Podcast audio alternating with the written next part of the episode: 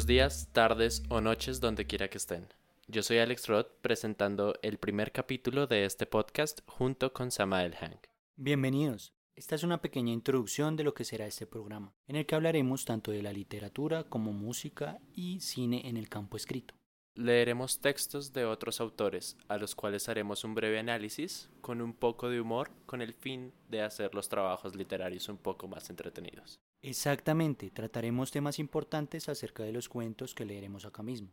Pero antes quiero contarles un poco sobre mí. Soy amante de todas las artes, especialmente la literatura, la música, las plásticas y la fotografía. Por otro lado, adoro los animales, la naturaleza y también las pequeñas cosas. Yo soy cantante, pseudo compositor, me encanta el cine y la fotografía. como un buen hipster. Eso creo.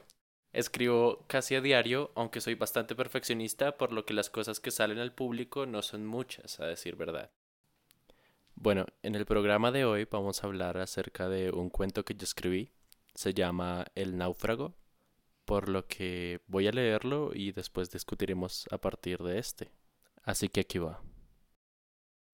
Existe una diferencia excepcional entre una persona adulta y un niño. Esa es la impresionante habilidad de crear mundos a voluntad incluso en las peores situaciones. Recuerda aquella vez que mi mamá me contó la historia del hijo de doña Clotilde, hace ya muchos años. Julián, cabello castaño hasta el nivel de las orejas, corte tipo hongo comúnmente utilizado por las madres para los niños de su edad en aquel entonces. Con su altura, podía alcanzar la perilla de cualquier puerta, pero difícilmente alcanzaba el mostrador de la tienda de don Jacinto, o cualquier otra, inquieto y con un don de comunicación que daba renombre entre las señoras. Inmerso en el mundo de posibilidades que le ofrece el espacio más allá de las puertas de su casa, Julián no podía pasar un día en el que no viviese una aventura épica en las calles de su barrio. Extrañamente para un niño de su edad, ofrecía sus servicios para hacer las compras matutinas del pan, los huevos, y una que otra vez una bolsa de leche que se acababa justo cuando hacía falta un poco más para el chocolate o el café de ese mismo día. Cada mandado se transformaba en un gran viaje en busca de algún tesoro por el que tendría que batallar a muerte con gigantes borrachos, dragones escupe humo y diferentes criaturas que dificultaban el paso por los mares, montañas y selvas que se encontraban al atravesar la puerta principal de su hogar. Era 30 de octubre. Julián zarpó en su navío al amanecer. El océano parecía en calma. No se veía ni una nube gris en el cielo, ni señales de alguna ola inquieta que pudiese voltear su barco y hacerlo hundir. Tal vez el día de hoy su viaje no sería tan emocionante como en los días anteriores. Quizá hoy solo se aventuraría a llevar el tesoro a su morada. Julián entra a la tienda de don Jacinto mientras buscaba exhaustivamente la leche que mamá quería. Da vueltas en la tienda, caminando con firmeza y enmarcando con las manos sus ojos para formar unos binoculares sin encontrar nada en los mostradores. Por lo que decide preguntarle a don Jacinto por la leche, con lo que él le responde que podría ir a la panadería de la otra cuadra para ver si allí está. El chico eleva el ancla de su nave y prepara las velas que con ayuda del viento acelerarán el viaje. Mira su brújula calculando en qué dirección va a maniobrar el timón. El viento comienza a soplar y el navío se mueve con mucha más velocidad hacia su destino. Al dar la vuelta a la derecha por una gran roca, Julián baja su cabeza para mirar el mapa donde estaría ubicada la siguiente isla en la que podría estar tan preciado tesoro. Una camioneta gris se va acercando muy lentamente a la acera por donde caminaba Julián. Toma sus binoculares para observar lo que a lo lejos parece ser un barco quizá de otra flota de viajeros en busca de los tesoros en la tierra a la que se dirigía. Al orillarse en la acera el carro se aparca al frente de un mini mercado. Las nubes a lo lejos se acercaban cada vez más. Jamás se había visto una tormenta tan grande por estas aguas. El cielo se pintaba de un color gris opaco. Julián se acerca a tierra firme y encalla el ancla. Con las manos enmarcando los ojos, el niño pone su cara en el mostrador, extiende su mano, y el señor de la tienda le da la bolsa que él está señalando por el vidrio. Él extiende su mano con un par de billetes que el tendero recibe para darle el cambio. Eleva el ancla, prepara las velas, y rectifica la dirección del viento, alejándose de las tierras con el barco lleno del tesoro, satisfecho, esperando por llegar rápidamente a su morada. De la camioneta se baja un hombre, camisa azul metida entre un pantalón de paño negro rayado y una gabardina, de color negro al igual que el pantalón. Piel caucásica con una ligera sombra de la barba en su rostro, se acerca a Julián y camina con él. En el cielo se empezaban a observar que las nubes se iban juntando, el cielo se oscurecía y el mar parecía estar un poco más inquieto de lo habitual. El hombre se acerca extendiéndole la mano, intentando ayudar con el peso de la bolsa que cargaba el niño. Mientras caminaba, el hombre hablaba con él señalando la camioneta gris de la que se bajó. De un lado a otro se mecía la nave, cada vez con más fuerza guiándolo en la dirección opuesta a la que él deseaba ir.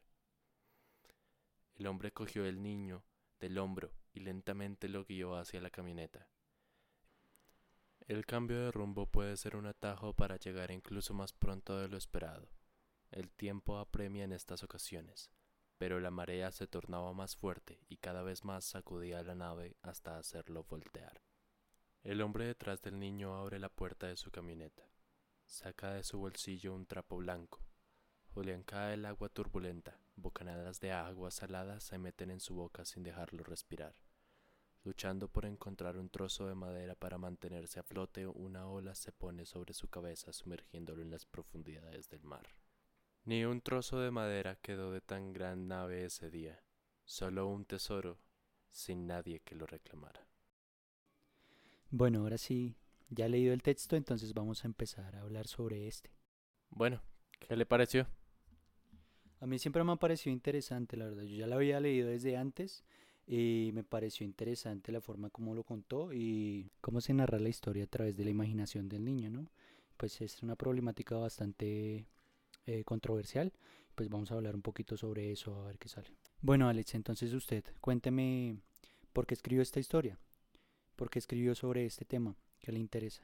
Bueno, pues la verdad yo lo escribí acordándome de que aquí en Colombia, nosotros eh, estamos grabando desde Bogotá, eh, que aquí en Colombia en octubre pasa mucho que los niños son robados, se los llevan y según se dice es debido a que en octubre hacen rituales o cosas satánicas en general.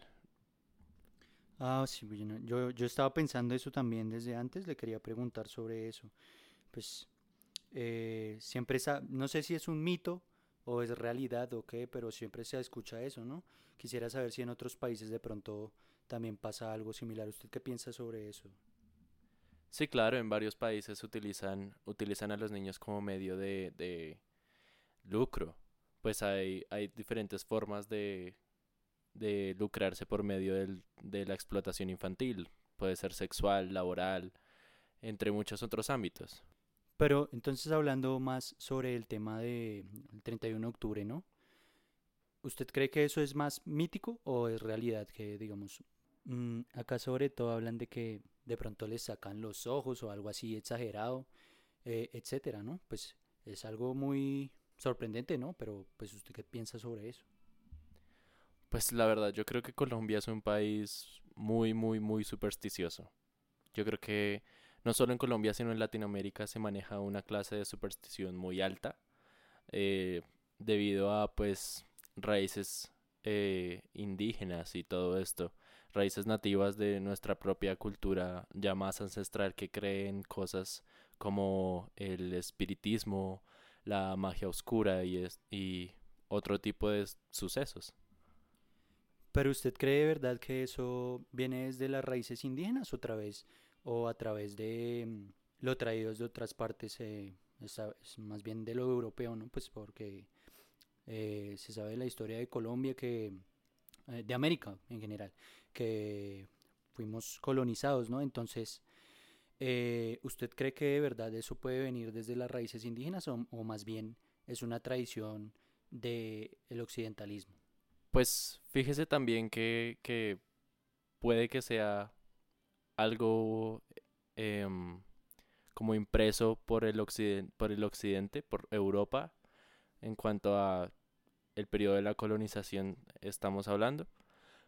Pero si nos damos cuenta, los indígenas que aún todavía existen en, estos países, en Sudamérica, en Colombia en específico, ellos también manejan bastante como, como un tema bastante espiritual con la utilización del yaje y de otras sustancias eh, con la supuesta necesidad de llegar a un, a un plano astral distinto.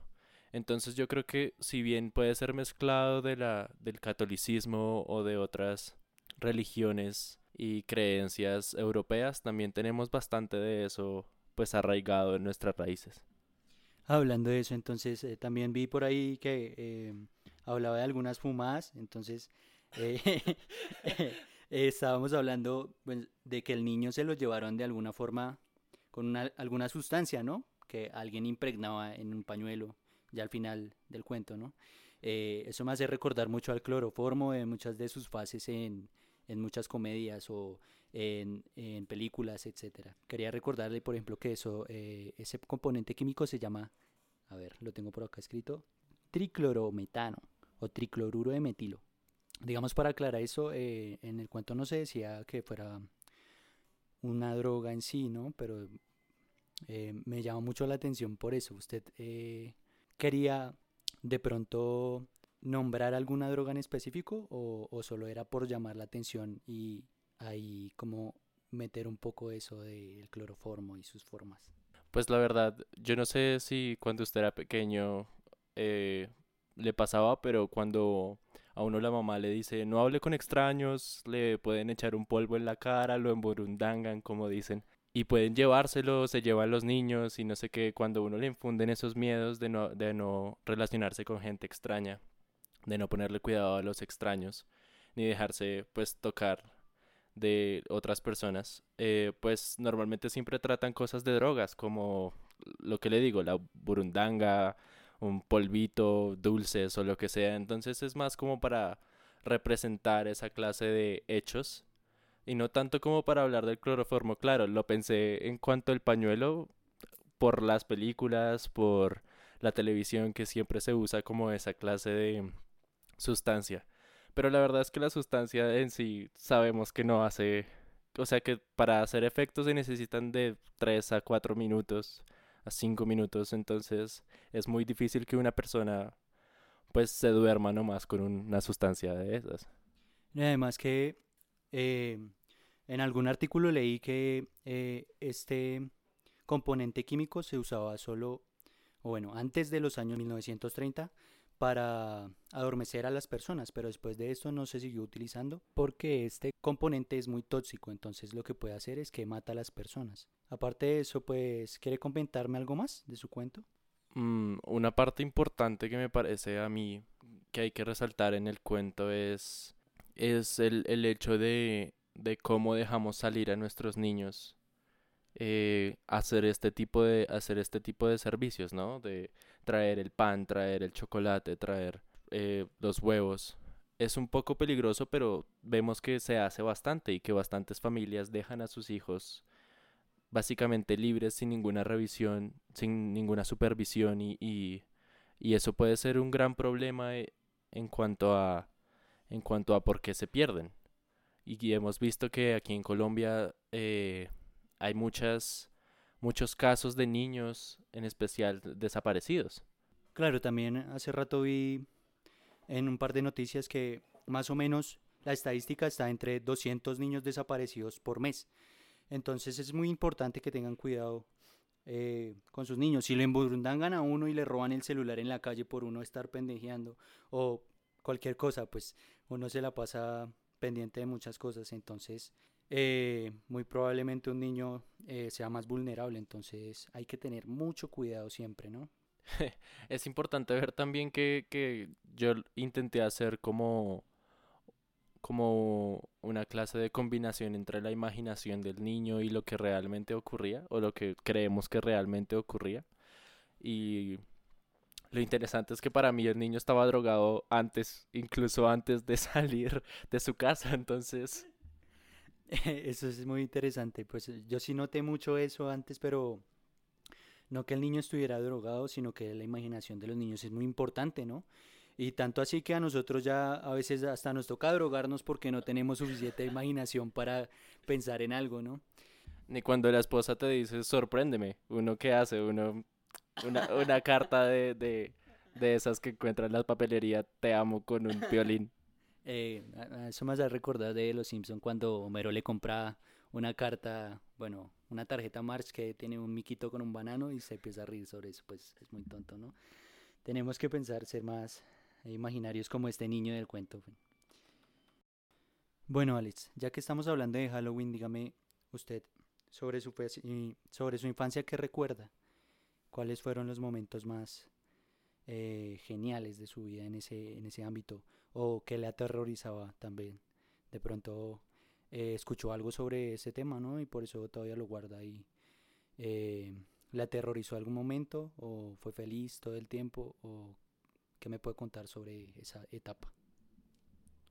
Pues bueno, eh, yo particularmente siempre recibí como esa clase de advertencias y más cuando uno está en esa época de Halloween porque pues la verdad, como todo el mundo está disfrazado, todo el mundo está eh, como en un tumulto grandote de gente esperando cosas, esperando, esperando dulces en casas por todo el barrio y todo este tipo de cosas, pues, pues claro, a uno lo alertan y uno como niño siempre tiende a perderse, ¿no? Uno no, uno no quiere quedarse con sus papás porque sus papás son lentos.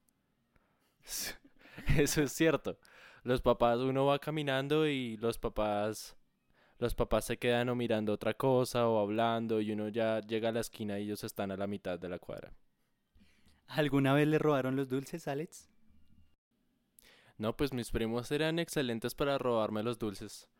Eh, y yo era excelente para dejarme, claro, claro está, porque pues eran mayores y lo único que hacían era deme los dulces y me daban un montón de vueltas y uno ya quedaba como loco esperando a ver si, si le daban un poquito de lo que uno tanto ganó, porque uno resultaba ganando más que los, que los más grandes, eso siempre pasa.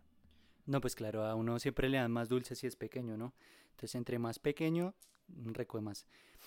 Eh, yo alguna vez recogí entre 400 y 500 dulces, pero me gané un buen regaño dos semanas después porque me, mi mamá me descubrió todas las bolsitas de los dulces debajo del colchón. Entonces, imagínese lo que me dijo después de eso. Yo creo que no, no volví a tener muchas ganas de comer dulces en mucho tiempo hasta ahora. De hecho, eh, por ahí de vez en cuando como algo, pero lo recuerdo cada vez que eh, salgo con mi novia me como algún chocolatico por ahí. ¿Qué me dice usted sobre eso? no, pues eh, la verdad, yo no sé, yo siempre he sido muy fan de los dulces y hasta este momento sigo comiendo dulce a la lata, pero pues bueno, uno sabe, la edad empieza a llegar, eh, uno empieza a volverse más propenso a enfermedades de la sangre y esas cosas, entonces ya uno le toca parar, uno ya no tiene los mismos siete años de toda la vida. Sí, después de eso ya, ya nos empieza a atacar un poco ahí eh, la gordura, como se dice, entonces eh, esa grasita no se va nunca esa grasita se queda ahí contigo hasta la eternidad. Si no, si no hacemos ejercicio, paila. Entonces, toca mantenernos saludables porque si no... Bueno, entonces volvamos al tema, eh, que ya nos escapamos un poco en esto de, de los dulces y tal, pero bueno, lo importante era el cuento, ¿no? Los niños. Entonces hablemos un poco de la inspiración. ¿En qué se inspiró usted para escribir este libro? ¿Leyó algún autor o algo así para inspirarse? La mayor inspiración fue una vez estaba con mi mamá y mi mamá me manda a hacer una vuelta a comprar a comprar como unos bananos o algo así. Y yo como fue puta pereza de los papás porque uno tiene que hacerle las vueltas todo el tiempo y más cuando uno es pelado o sea esa pereza de los papás qué onda Entonces, ¿le daba mucho fastidio que sus papás lo mandaran? Por supuesto, ¿a qué niño no? Pues no sé, a mí a veces me gustaba hacer favores, no sé. Bueno, no siempre porque, digamos, a veces eh, los papás por eh, la superioridad y todo esto, pues mm, llegan a faltar un poco al respeto, ¿verdad? Pero, pero muchas veces sí me gustaba hacer favores. Claro, porque las vueltas eran suyas. No, no, yo no, no era de los que me robaba las vueltas. Yo nunca fui de esos, la verdad. Solo como 20 años después. ah. no mentiras, todavía no lo hago. No, yo nunca me robé nada de eso. Pues si tenía que pedir, lo pedía y, y mi mamá, por supuesto, me daba. No mucho porque no éramos de muy altos ingresos, pero sí me daba. Ok, sí, en mi caso, pues eh, siempre que salía, salía con mi primo y él sí era de, esas, de esos niños que se me cateaban las, las, las vueltas en cositas. Sí, ellos o se compraban los chicles o, o se las guardaban ahí para cualquier cosa o, o pensaban que la plata era suya y era como, ¿quiere algo? Y yo, claro. Bueno, entonces el que queda mal acá es usted porque yo no tengo culpas de nada, bueno. bueno, entonces vamos cerrando por hoy. Y bueno, ya ahora sí hablando en serio, yo, yo tomé la inspiración de varios, varios cuentos de Cortázar, de García Márquez, en los que se evidencia también que ellos como que juegan con la imaginación y la realidad y cómo ésta confluye. Y yo pensé, pues, qué mejor que los niños para unir la imaginación con la realidad, ¿no? Bueno, sí. Hablando de eso, entonces eh, vamos a aclarar algo, eh, que nosotros los cuentos que escribimos, eh, la mayoría de ellos no son cuentos infantiles, son cuentos para adultos, entonces probablemente a algunos no les gusten o sean bastante alarmantes, pero todo se hace con el fin del arte. Lo dije en voz alta. Buenos días, buenas tardes y buenas noches, donde quiera que estén. Gracias por escucharnos. Mi nombre es Samael Hank, en compañía de Alex Roth, y esto es Lo dije en voz alta. Y síganos para escuchar más cuentos cada semana. Muchas gracias.